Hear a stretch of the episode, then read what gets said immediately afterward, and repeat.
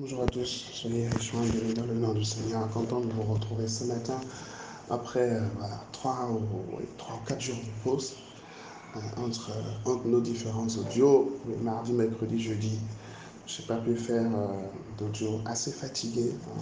assez, assez fatigué, assez pris sur différents fronts.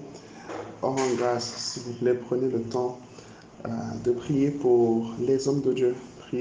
Prenez le temps de, de prier pour les personnes qui vous bénissent, les personnes qui sont des bénédictions pour vous. C'est très très important également. C'est très important de les porter en prière. Pas que j'avais quelque chose de grave, non, mais c'est juste que j'étais fatigué. J'avais besoin de, voilà, de souffler un tout petit peu, même si je n'ai pas encore vraiment soufflé. Bref, il me faut des vacances.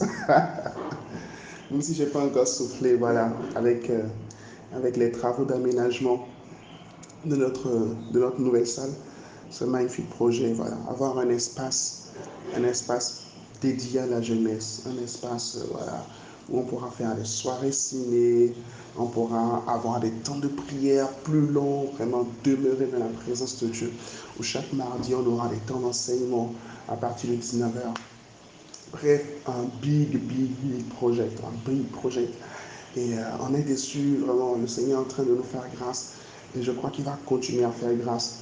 Et ce projet ira jusqu'au bout, ira en pleine manifestation au nom de Jésus. Et je te vois dans les prochains jours, dans les prochaines semaines, venir célébrer le nom du Seigneur, adorer Dieu de tout ton cœur, venir et voilà, juste être comme à la maison.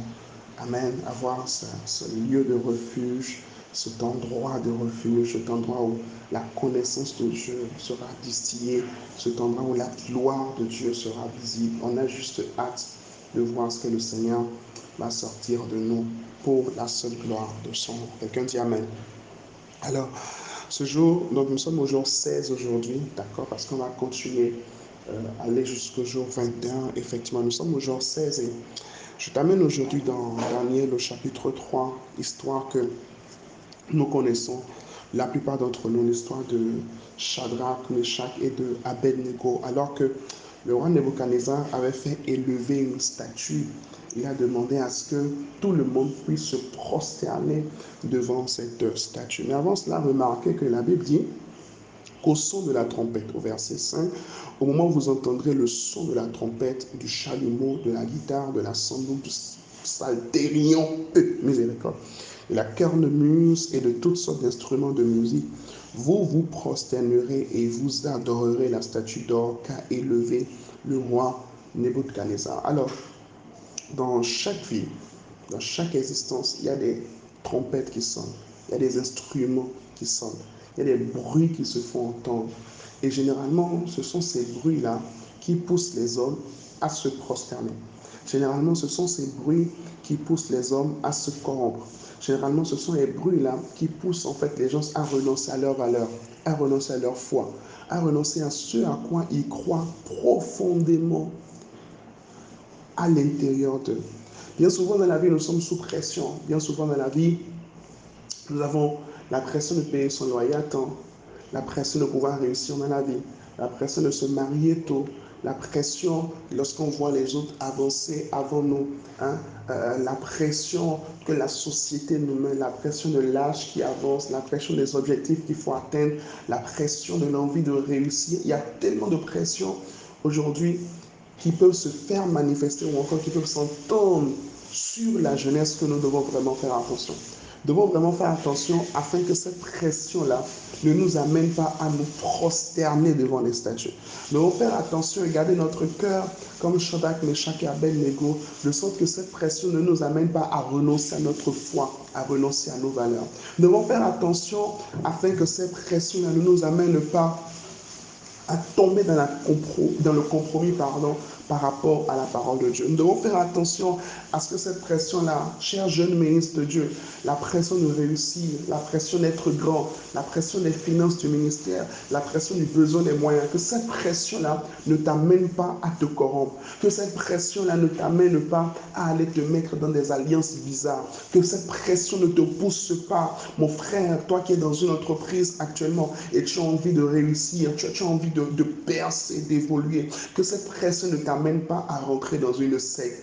Toi qui es là actuellement, tu as envie voilà, d'avoir un moyen de déplacement, que cette pression ne t'amène pas à voler, que cette pression ne t'amène pas à voler, que cette pression ne t'amène pas à corrompre. Non, résiste à la pression, résiste au son des instruments que tu entends, résiste au son des voix que tu entends.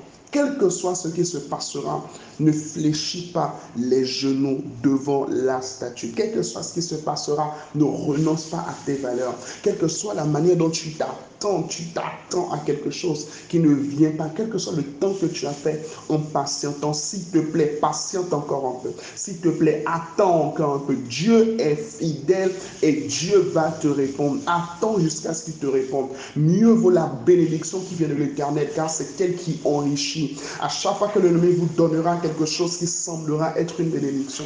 Vous croirez que c'est une bénédiction, mais ce n'est pas une bénédiction parce que cela va finalement vous détruire. Amen. Important, les amis. Résistons à la pression. Résistons à la pression de la vie. Et c'est ce que Shabbat, Meshach et Abednego ont fait. Ils ont résisté à la pression du roi. Ils ont résisté en fait à l'ordre du roi. Résistons à l'ordre du roi de ce monde. Résistons à l'ordre du prince de ce monde. Résistons à l'ordre, à la pression par rapport à la mondanité, à la pression par rapport à l'impureté, à la pression par rapport à l'impudicité. Résistons à cela. Résistons à cela.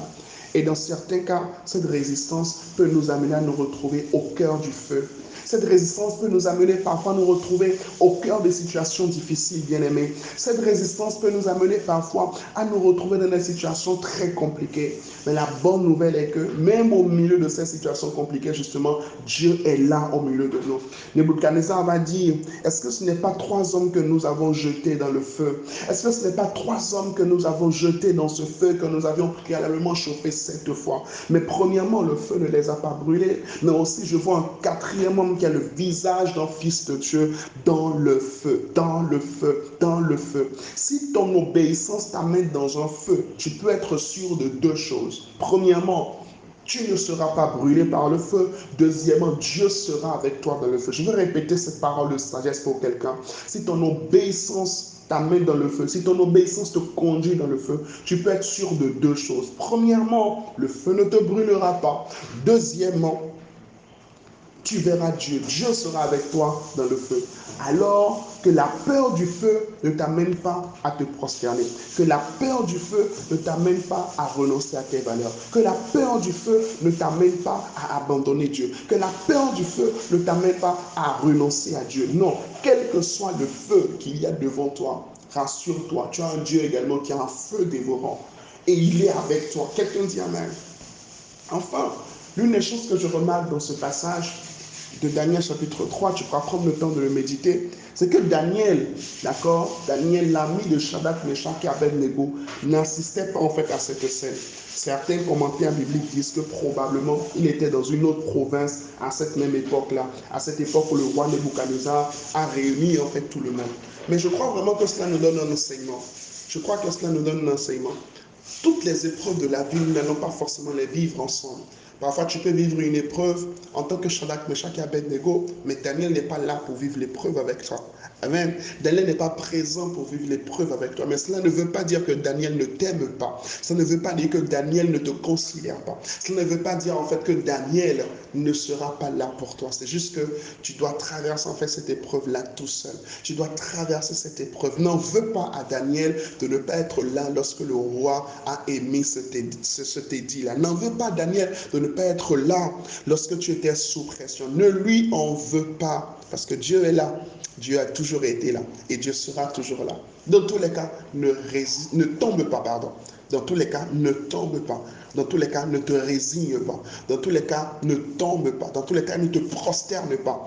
Reste intègre, reste droit. Attends-toi à Dieu jusqu'à ce que Dieu se manifeste. Attends-toi à Dieu jusqu'à ce que les paroles prophétiques qui ont été annoncées sur ta vie, les paroles prophétiques qui ont été annoncées sur ta destinée, ce que Dieu a dit par rapport à toi. Attends-toi à lui jusqu'à ce que cela se manifeste. Et je vois cela se produire dans ta vie, dans le nom puissant de Jésus-Christ de Nazareth. Alléluia. Alors écris avec moi, je m'attends à Dieu et je résiste à la pression. Je m'attends à Dieu et je résiste à la pression. Que Dieu te bénisse. On se retrouve demain, ce sera le jour 17, par sa grâce. Que Dieu te bénisse. N'oublie pas, partage avec une personne au moins. Amen.